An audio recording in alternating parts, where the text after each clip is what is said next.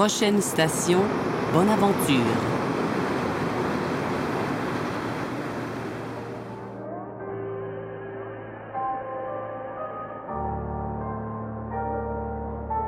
Salon du livre, jour 4. Mon nom est Chloé Varin. C'est déjà notre dernière journée ensemble au salon. Et pour cette occasion, on est allé à la rencontre de ces auteurs qui écrivent de la littérature de genre. Ben, comme genre euh, policier, horreur, historique, humour, fantastique. Bref, il y en aura pour tous les goûts. Et à la toute fin de l'épisode, j'ai le privilège de recevoir la grande Antonine Maillet. À tout de suite.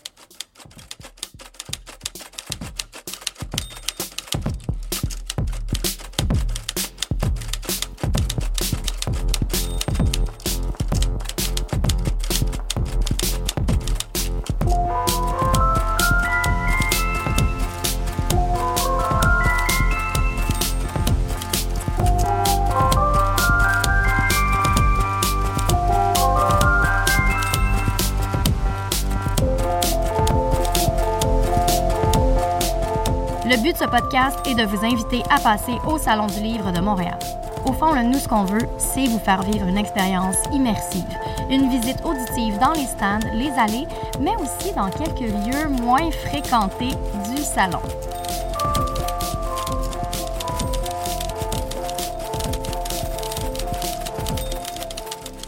Vous êtes prêts? C'est parti!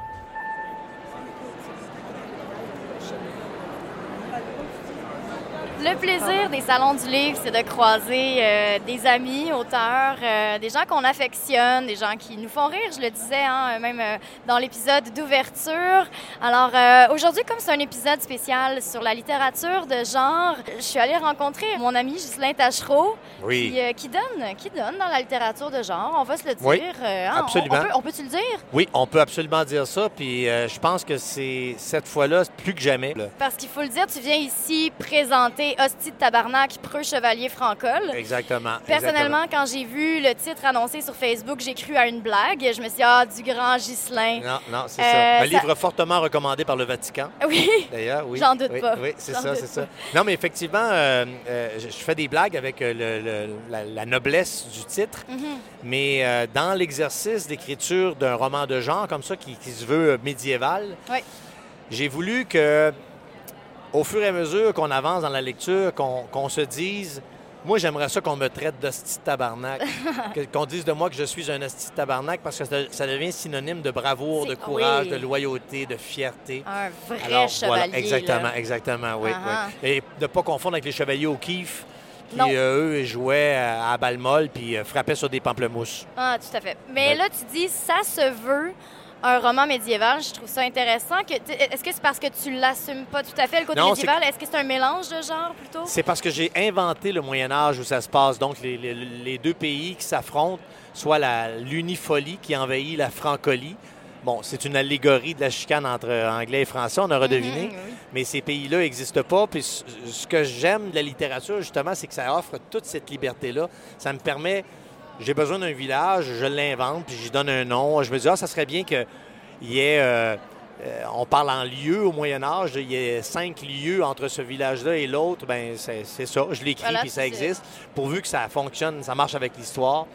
Donc je- j'assume le fait que c'est un Moyen Âge qui n'existe pas, mais que j'ai voulu semblable au Moyen Âge en ce sens que il n'y a pas d'arme à feu, naturellement. L'arme la plus terrible, c'est l'arbalète Mhm. l'arme des lâches, comme on disait au, au Moyen Âge. Donc, je- j'ai j'ai respecté ça. Et j'ai respecté le, le style en ce sens que mes chevaliers, à, à- à l'occasion, ça leur arrive de parler à l'imparfait du subjonctif. Donc, euh, il y a quelque chose de beau. Très cérémoniel. Ben oui, d'envoyer chier quelqu'un à l'imparfait du subjonctif, qu'il y a quelque chose de savoureux à écrire de cette façon-là. Et j'imagine, j'ose croire, parce que je ne l'ai pas lu encore, ça s'en vient, euh, qu'on retrouve aussi, euh, bon, ta verve, ça c'est certain, mais une certaine forme d'humour ou Oui. de cynisme ou. Oui, parce que C'est un peu décalé. Oui, parce que dans, dans le hostie de Tabarnak, le de, comme dans Cyrano de Bergerac, Ouais. le de, c'est ce qu'on appelle la particule nobiliaire Oui. qui donne sa noblesse à, à l'individu. Euh, mais dans le cas d'hostie de Tabarnak, lui, il a, il a acquis sa noblesse euh, par euh, ses actes de bravoure, euh, son courage, alors que comme avec la reine Élisabeth, tu as des nobles de sang qui servent à rien dans la vie, qui sont, qui sont juste des parasites dans, dans la société. Ouais. Donc, Lui, il l'a mérité. Oui, oui, oui. Il y a- donc, il y a des nobles de sang dans mon roman. Et je me, ça fait partie des portions humoristiques de mon roman. Je les ridiculise à souhait. Et parce qu'au Moyen Âge, il y avait beaucoup de nobles de sang qui savaient pas lire ni écrire, qui voulaient même pas apprendre à lire et écrire parce que c'était pas intéressant de se cultiver. Pour eux, ils étaient nés avec une cuillère d'or dans la bouche. Pour eux, le- la seule chose qui comptait, c'était de manger, baiser, euh, boire. Euh, euh, oui, alors, il- j'ai créé des, des nobles qui sont, quand ils s'expriment, ils sont pas capables de faire une phrase dont la fin est un lien à- de parenté euh, avec le début. Donc, les débuts de phrases correspondent jamais à ce que- avec euh, la, la fin des phrases. Fait que ça donne des personnages assez Ouais. mais complètement ridicules. Puis euh, j'ai pouffé de rire moi-même en les écrivant. Là. Bon, c'est bon signe Ben quand oui, même. très bon signe, oui, oui. Et j'imagine que si... Bon, c'est publié chez Robert Laffont. Oui. Euh, si ça a passé au conseil, est-ce que c'est, selon toi, parce que c'est, c'est très, euh, très québécois, très pittoresque pour une, une maison d'édition française de publier un titre euh, qui contient des sacres? Pour ce qui est du titre, oui. Mais le comité de lecture, euh, quand même, un comité de lecture euh, quand même euh, un peu difficile. Oui. Je dirais, ils publient publient pas pas. quoi. Ben non, c'est ça. Ben non. Ils ont beaucoup aimé le, le- le style littéraire, justement, le, le, le fait que ça respecte les codes de- du roman d'aventure Mhm. médiéval, du roman chevaleresque. Et ils ont beaucoup aimé le travail que j'ai fait sur la langue parce que je suis allé chercher, je suis allé puiser dans le vieux vocabulaire québécois, le vieux vocabulaire français. Français. Tu sais, par exemple, quand on disait euh, euh, je suis navré, ça voulait dire que tu avais été blessé, tu avais reçu un coup d'épée. Une Physiquement? oui, tu as une navrure, tu as une blessure. Euh, une garce, c'était pas péjoratif, une garce, c'était le féminin d'un gars. Euh, donc, j'ai joué avec plusieurs, plusieurs mots comme ça qui, qui- qui ont changé de, de- de sens avec le temps. Donc, j'ai fait un bon travail au niveau du langage et je me suis beaucoup amusé, ce qui fait qu'on on finit par, en- par tomber dans un monde littéraire parallèle au monde qu'on connaît quand on lit un roman dans un français normatif. Mm. sais. Ben, c'était un peu ma prochaine question. En fait, tu sais, tu disais, tu parlais tantôt de la liberté que tu t'es donnée euh, quant au lieu. Là, tu parles de la recherche que tu as fait quant au langage. Mais as-tu fait beaucoup de recherches par rapport à la, à la vie au Moyen Âge, par rapport pour ça, t'assurer qu'il n'y ait pas d'anachronisme? euh, Ben, non, pas nécessairement ben, pour des anachronismes. euh, tu sais, par exemple, si euh, donné, ils ont besoin d'un sac euh, en, en- en tissu, ben, j'ai- je vérifiais quelle sorte de tissu ils utilisaient, qu'est-ce qu'ils pouvaient coudre à l'époque, que- qu'est-ce qu'ils pouvaient tisser. donc, je faisais ce genre de recherche-là. Mais j'ai pas eu besoin de faire une recherche si exhaustive parce que hum, je, tu sais, euh, il n'y a pas de montre naturellement, il n'y a Non. pas de, Non, pas de téléphone intelligent, Non, c'est ça, c'est ça. puis, puis ça, ça c'est vraiment trippant parce que quand tu écris, tu es obligé de faire des métaphores en lien avec la nature. Ouais. Parce que tu es en train d'écrire un roman qui se déroule à vitesse humaine ou euh, à vitesse de cheval, parce qu'il y a des chevaux aussi. Mais tu n'as pas le choix de, de composer avec, avec la nature. Puis même quand tu as des, stra- des stratégies euh, pour euh, reprendre la capitale, les chevaliers sont obligés d'être stratèges, mais avec les moyens de l'époque aussi. Ce qui fait que ça, je, je trouve ça savoureux parce que ça, ça nous ramène sur Terre avec des moyens physiques normaux. On tombe pas dans le, le- le fantastique et le, le, le- le- le rocambolesque. C'est ancré dans le réel, même si ça se passe à une époque révolue. Exactement, exactement. Et là, euh, ben, je suis persuadée que ton roman est unique, euh, qu'il y a ta, ta signature, mais est-ce qu'on peut s'attendre à une suite ou est-ce que justement c'est un roman unique? euh, C'est un roman unique pour l'instant. Si jamais j'ai une autre idée, puis je me dis, euh, j'ai le goût de ressusciter cet hostie de tabarnak, Tabarnak. ben, je, je dis pas non. Là, je- moi, c'est mon cerveau euh. qui me guide. euh, tu sais, mon imaginaire euh, est là ou il est pas là. Mais là, j'ai déjà deux, deux trucs, euh, En chantier. ouais, ben, pas mal à terminer, je dirais même. OK. Ouais, fait que, euh, voilà. Euh, merci, Ghislain. Ça fait très plaisir. chiro 12,95 chacun, s'il vous plaît. Merci. Ça fait plaisir.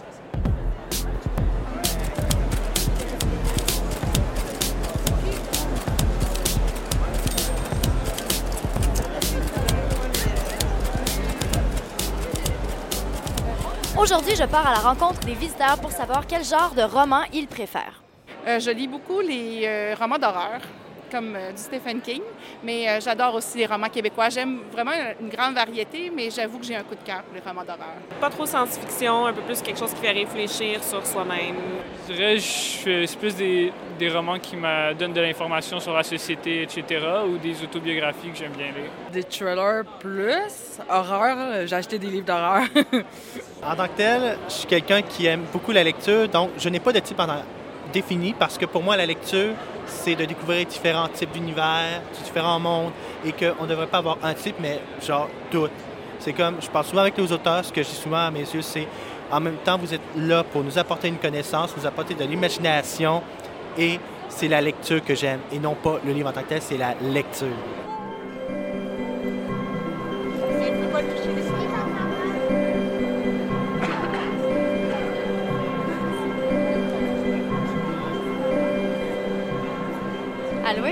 Allô Chloé, Comment ça va? ça va très bien toi?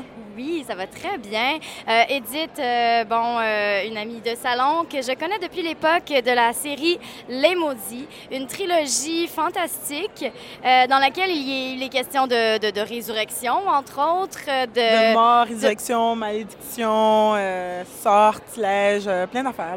Pourquoi être allé dans le fantastique? J'ai pas vraiment choisi d'aller dans le fantastique, c'était vraiment la passion que j'avais à ce moment-là. Puis aussi, je trouve que les trucs surréalistes comme l'horreur, la fantastique, euh, ça nous permet de faire une, allégorie de certaines thématiques. Puis, euh, en écrivant Les Maudits, je parlais beaucoup de, de, de sacrifice, euh, tout ce qui est lié à la sacrifice de l'amitié, sacrifice de l'amour d'une mère, sacrifice en amour, sacrifice en amitié. Donc, euh, pour moi, c'était plus une euh, allégorie aussi de la peur de la mort. Donc, il y a- des, fantômes dedans qui hantent euh, les personnages. Et c'était vraiment la manifestation de la peur de la mort chez le protagoniste.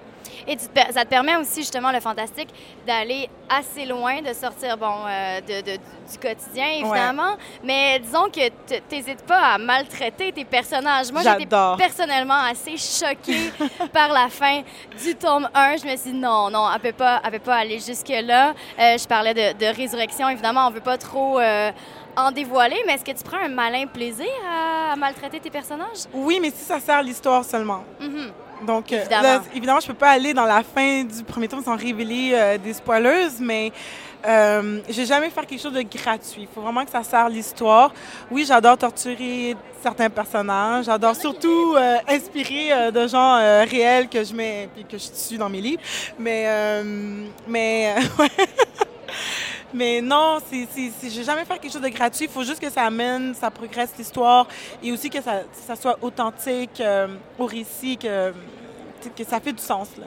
Donc, avis aux auditeurs, si vous croisez Edith Kabouya, soyez gentils avec elle. Soyez gentils avec moi parce que moi, j'aime bien me revenger dans mes livres. Ah. Ah oui, on le sait. Merci, Edith Kabouya. Bon Merci. Chloé. Merci.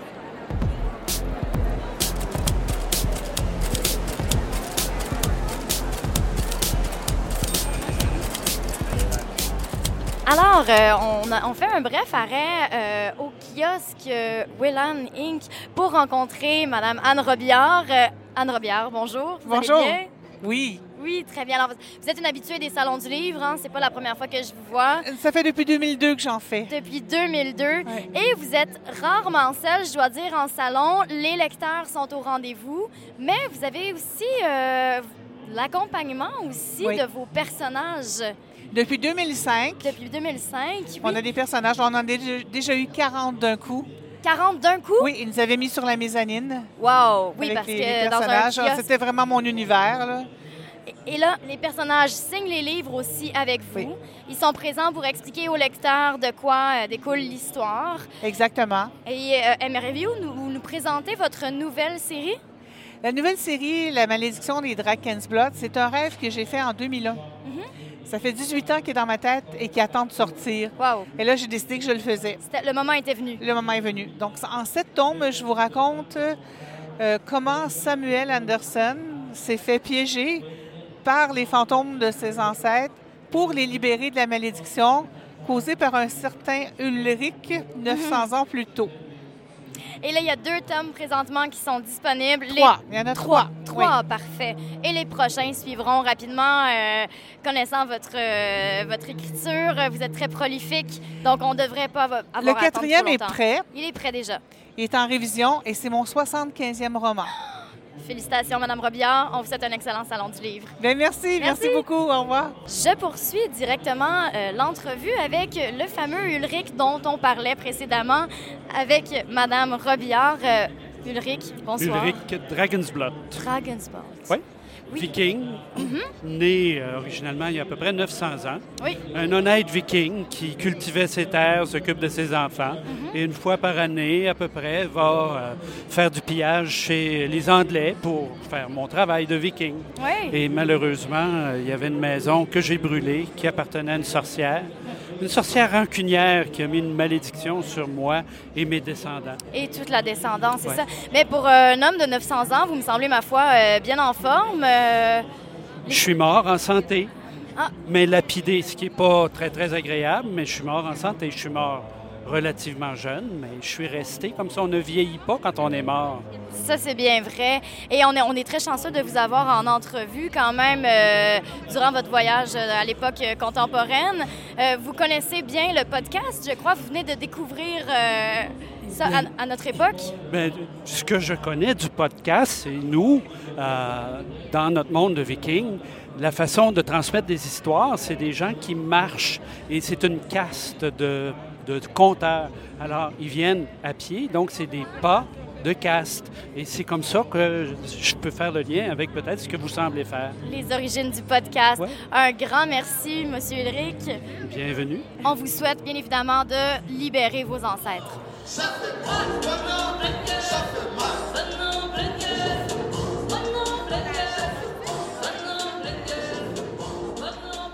Semblerait que le Dictionnaire des vedettes du Québec est un excellent livre à offrir euh, durant le temps des fêtes. Mais ça tombe bien, j'ai avec moi Charles Deschamps qui a euh, collaboré, bien sûr, qui a instigé le projet. Euh, non, je suis arrivé dans le milieu à peu près du projet. Je tripais. Moi, je suis un gars qui tripe rose, qui tripe bien cuit. Puis C'est deux amis à moi qui étaient dans l'anonymat avec ce projet-là. Mhm. Puis ça a pris un buzz, qui savait plus comment dealer avec. Puis c'est que là, il y avait besoin d'aide. Puis Hey, moi, je vais m'amuser avec vous autres là-dessus. Ouais. Euh, le compte Instagram, après ça, a redoublé. On était rendu à 35-40 000 fans. Là, on est rendu à 60 en ce moment. Fait que là, on était comme, qu'est-ce qu'on fait avec ça? Puis là, on est allé proposer une idée de livre. Puis ont dit oui. Puis on a fait, ah ah- ah ouais, OK. Puis Et là, vous êtes donc livre. sorti de l'anonymat parce qu'on a longtemps spéculé sur euh, l'identité des, euh, des, des vilains euh, roasters derrière. euh, Ouais, le- tout le monde pensait que c'était Mike Ward ou Jean-Thomas Jobin ou Arnaud Soli. Puis on avait peur de les décevoir. fait qu'on a dit, Hey, on va rester anonyme, c'est plus populaire de même. Puis là, on, on avait peur qu'en annonçant le livre, en étant anonyme, qu'on ait l'air un peu chicken puis de Ouais. pas assumer nos blagues, tandis qu'on les assumait totalement. Puis euh, c'est que là, on est sorti de l'anonymat. Ben écoute, euh, vous avez bien fait, je trouve. Mais on est Euh, surtout fiers de Quel ce courage. C'était le fun d'enfin de se révéler au grand jour. là. Uh-huh. Et le premier salon du livre, Premier salon du livre, ouais. c'est quoi tes impressions? Il y a un énorme sentiment d'imposteur, là. Ben Ça voyons. Il y a du monde qui ont écrit des romans, fait 10 ans qu'ils travaillent là-dessus. Nous autres, on a écrit ça, genre, aux trois quarts, en, genre, dans un chalet de brosse, deux gars dans le spa, l'autre avec un ordinateur, là. Ça... Il y a beaucoup de, de ça, là. Oui, mais il faut dire qu'il y avait déjà comme beaucoup de matériel de Oui, mais prêt. c'est 90 d'exclusifs. OK. Fait que c'est vraiment... euh, on a repunché sur des vedettes qu'il y avait déjà sur le compte Instagram, mais des nouvelles définitions. Il y a peut-être 30 jokes qui sont sur le compte Instagram sur 250. Et comment vous faites pour choisir, mettons, euh, quelle, quelle vedette va, être, euh, va faire les frais de, de votre... C'est que la meilleure joke gagne. OK. C'est vraiment ça. Puis donc, tout le temps un brainstorm, euh, on lance les meilleures jokes sur la vedette en question. Ah. On a des puis- listes. ben, on, on a beaucoup brainstormé ensemble, mais après Ouais. ça, beaucoup de travail à la maison. Fait que chacun avait des listes de gens punchés qu'on avait plus de misère à trouver des blagues. Tu sais, comme un gars comme Alex Barrette, c'est quoi l'angle? Tu sais, c'est Mhm. un- La joke de taxi payant, tout le monde le fait. La Ouais. joke d'atome crochet, tout le monde le fait. Fait que là, tu sais, c'est. Donc, de sortir un peu des sentiers battus. Sortir des sentiers battus, euh, trouver des jokes de casting, des fois, ça peut faire euh, différent.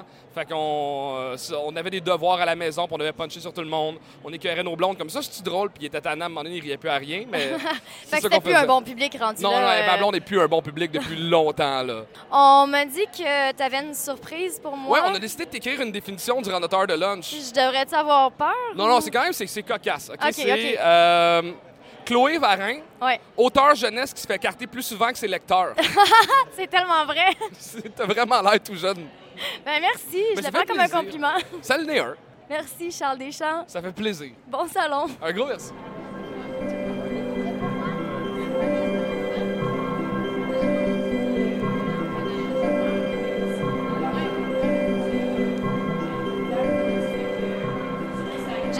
De Prologue en compagnie de Marilou Addison et de Geneviève Guilbeault qui, vient, euh, qui viennent tout juste de publier leur première collaboration adulte. Ce n'est cependant pas leur première collaboration. Elles ont publié ensemble une collection jeunesse qui s'appelle BFF. Euh, je les côtoie régulièrement en salon. Elles sont très sympathiques, vous verrez. Alors, Marie-Lou, bonsoir. Eh bien, bonjour Chloé. Ça va bien? Ça va très bien, merci. Oui, Geneviève. Allô, allô. Allô.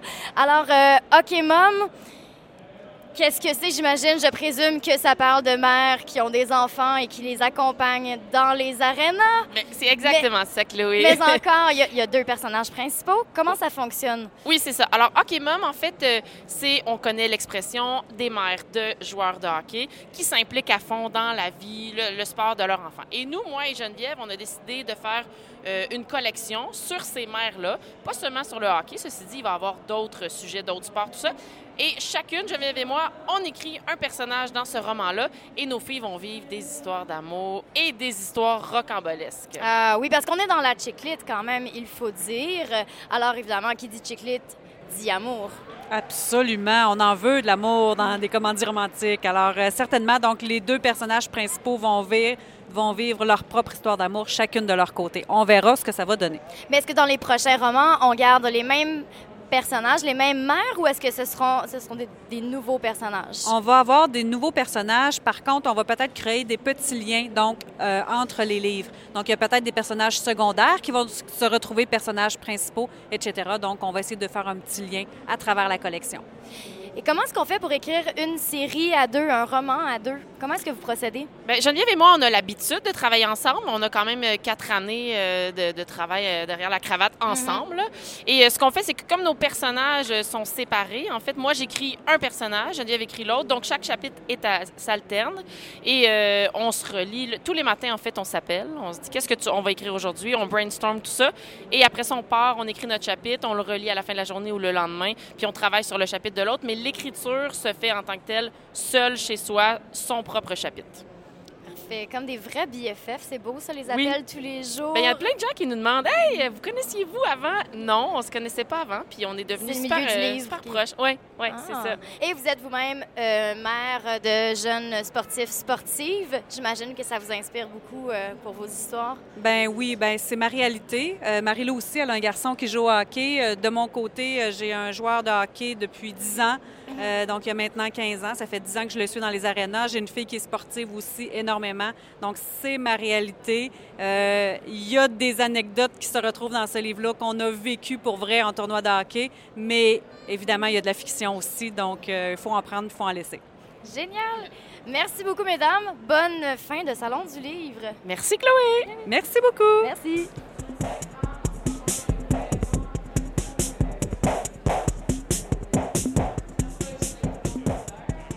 Aujourd'hui, c'est samedi, journée la plus achalandée du Salon du Livre. J'ai donc demandé aux gens pourquoi est-ce qu'ils ont décidé de venir prendre un bain de foule. Alors, j'aime euh, rencontrer les auteurs, euh, les, euh, les acteurs aussi, même des fois. Alors, euh, c'est sûr que. euh, puis aussi, euh, parce que j'adore lire, bien entendu. Euh, ben, parce que j'aime ça les livres, puis euh, c'est tout le temps une belle occasion de venir acheter des livres que j'ai vus pendant l'année. Fait que c'est souvent ça pour moi. Ben parce que parce que ben, pour découvrir des nouveaux auteurs, des nouveaux euh, des nouveaux romans, des nouveaux styles. Pour acheter des livres et voir les nouveautés. Parce que j'adore la lecture. C'est une belle sortie en famille que nous faisons à tous les années. Belle sortie en famille quand même, oui. Un petit peu les cadeaux de Noël à travers tout ça qu'on qu'on regarde. Euh, Parce que j'ai envie de découvrir des nouveaux livres et j'aime vraiment lire.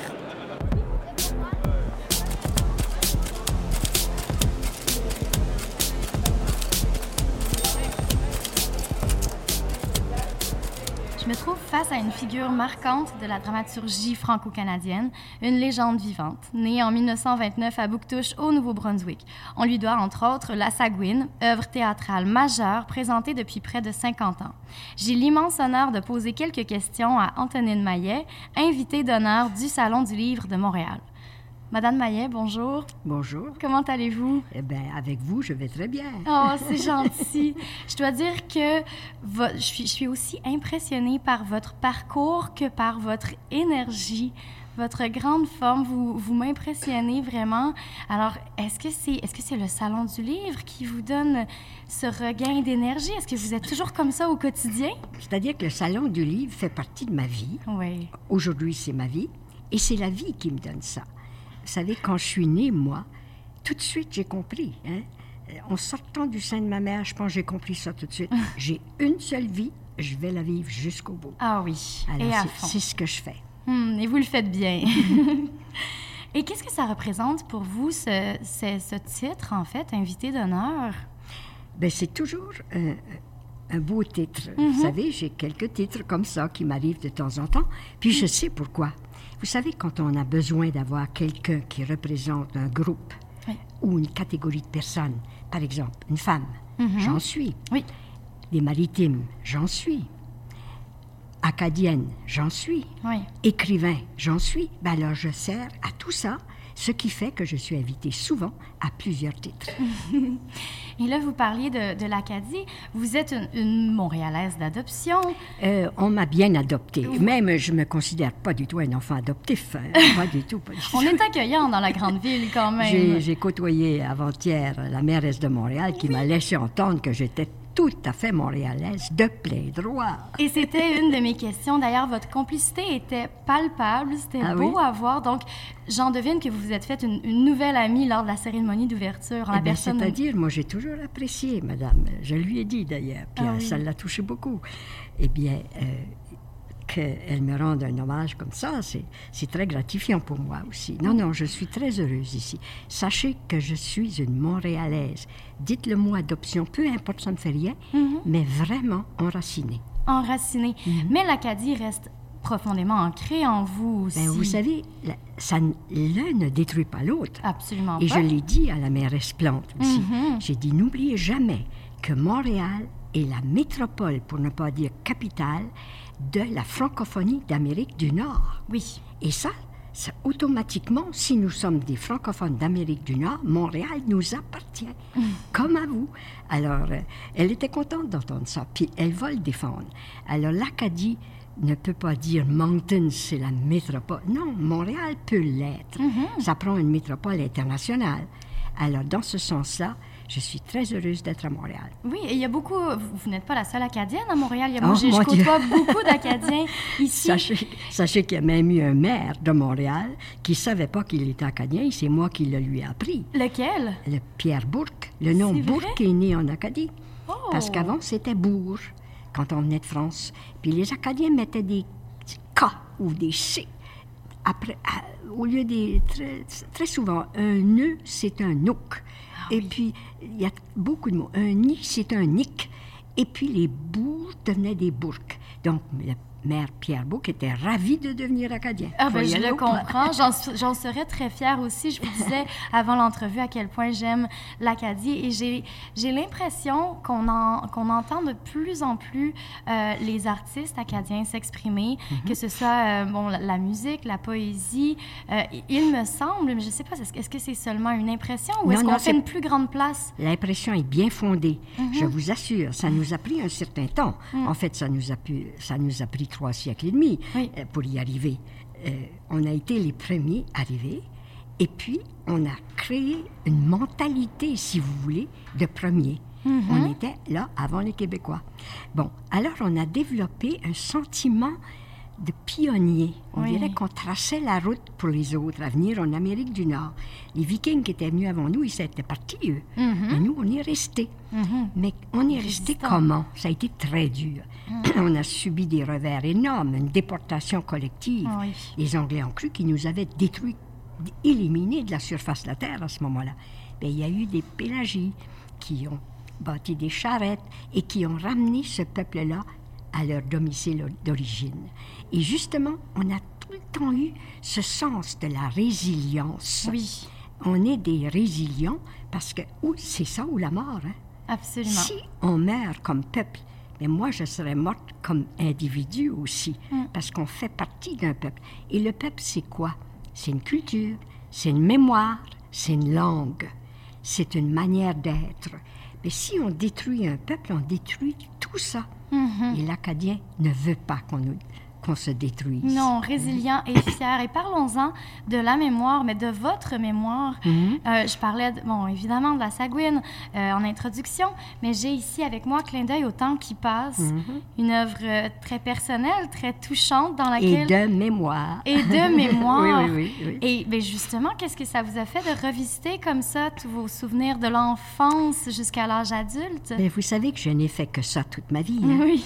Je, con- je suis une continuelle fouilleuse du passé. Et moi, j'ai, j'ai eu... euh, j'ai senti tout de suite, en devenant écrivain, puis je l'ai toujours été dans mon âme, si vous voulez. Mhm. Enfant, j'appelais pas ça comme ça, c'était trop un gros mot. J'étais juste une radoteuse, une conteuse, une faiseuse d'histoire, une menteuse. Oh. C'est tout ça, un écrivain. Mais à ce moment-là, je savais en moi qu'il fallait garder ce qui est essentiel à l'écrivain. Et je vais vous le dire, je ne le savais pas quand j'avais 8 ans, mais je l'ai su plus tard qu'à 8 ans déjà, je devais avoir ça si je voulais survivre. Mhm. Alors il faut qu'on ait des sens.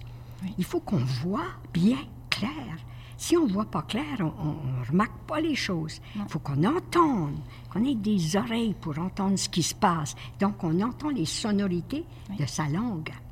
Il faut qu'on ait aussi, puis ça c'est le, parce qu'on dit, hein, l'œil s'appartient surtout aux peintres et aux arts plastiques. L'art visuel, Oui, ouais. l'art visuel. Et Louis, c'est les musiciens. C'est...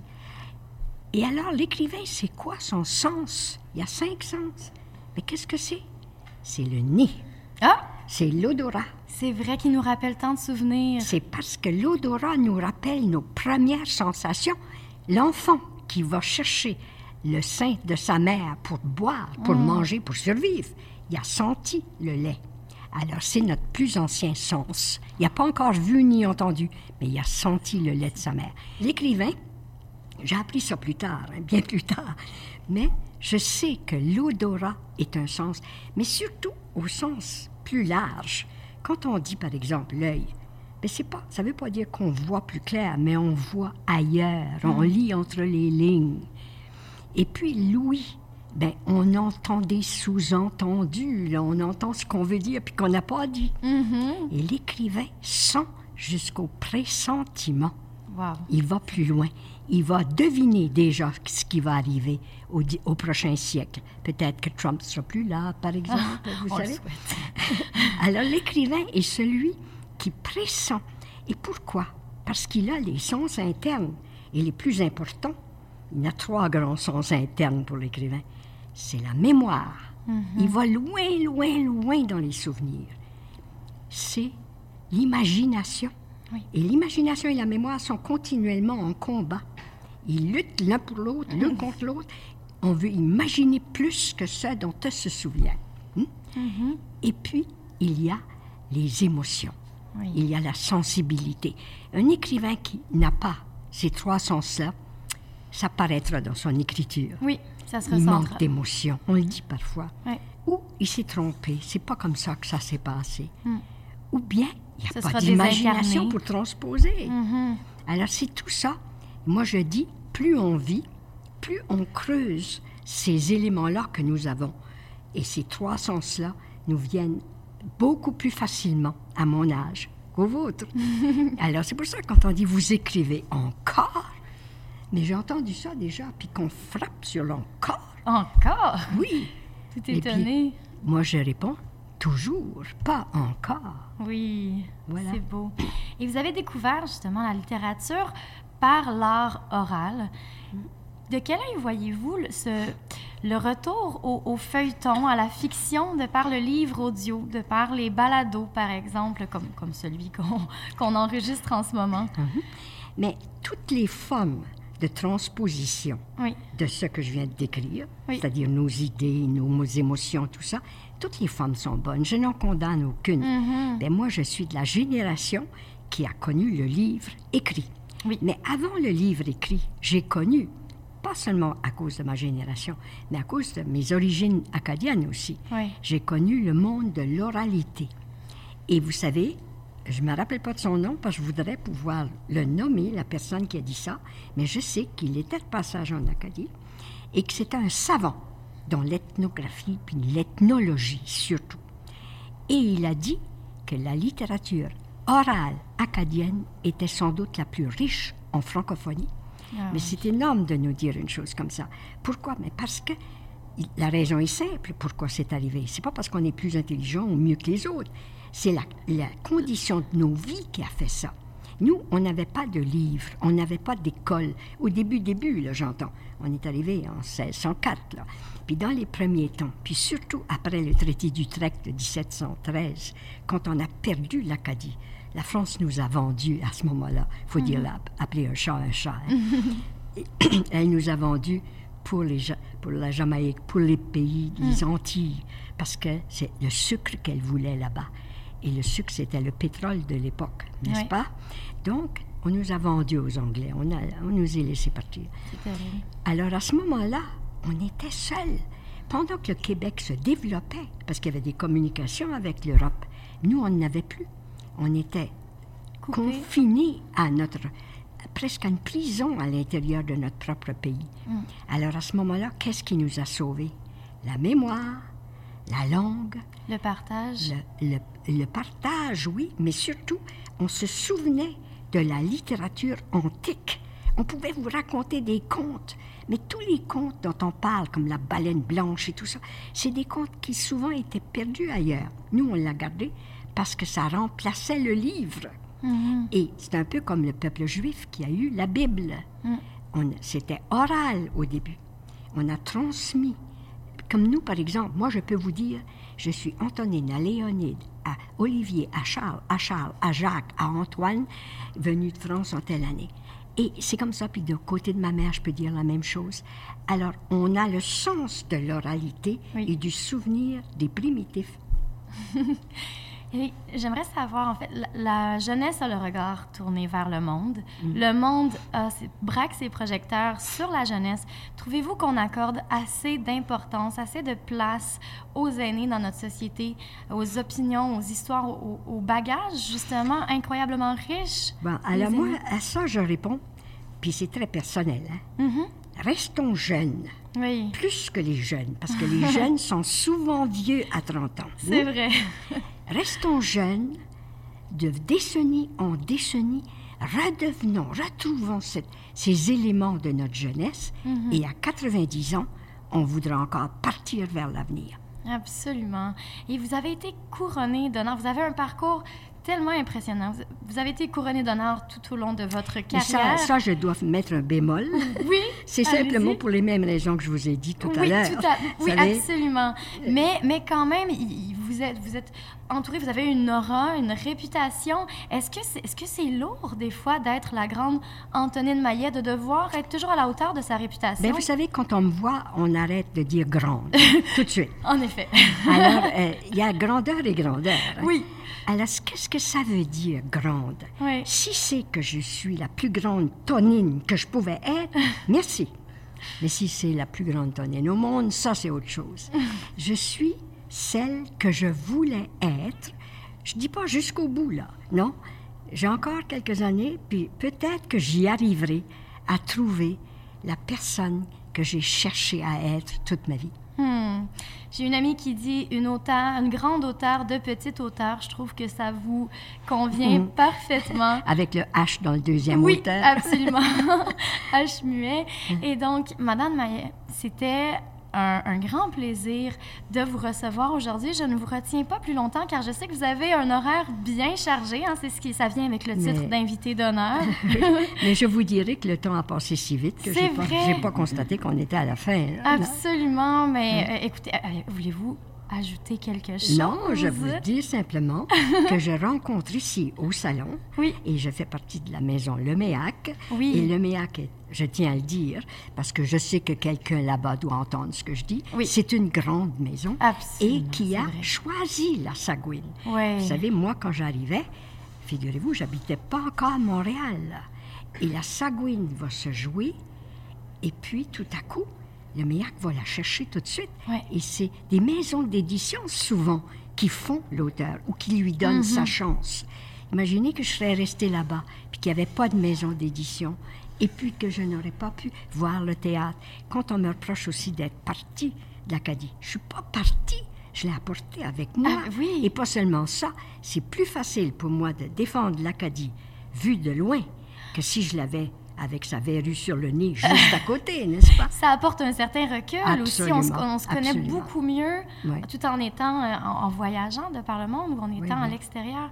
Et, et euh, vous considérez-vous comme fidèle en littérature? Parce que vous êtes profondément attaché à l'EMEAC? Je suis très attachée à l'EMEAC, mais il faudra que l'EMEAC aussi continue à s'attacher à moi. Ah, ben ça a tout l'air que ça va, ça va bien. Mais ce que je veux dire, je suis attachée à la littérature. Oui. Et une maison d'édition est là pour défendre la littérature. Aussi longtemps que ça marche comme ça, il n'y a pas de problème. Mais je suis autant attachée aussi à l'Acadie qui m'inspire. Mhm. C'est pas seulement d'écrire qu'il faut, c'est garder les contacts avec sa plus profonde, ses racines et son inspiration. Mhm. La mémoire.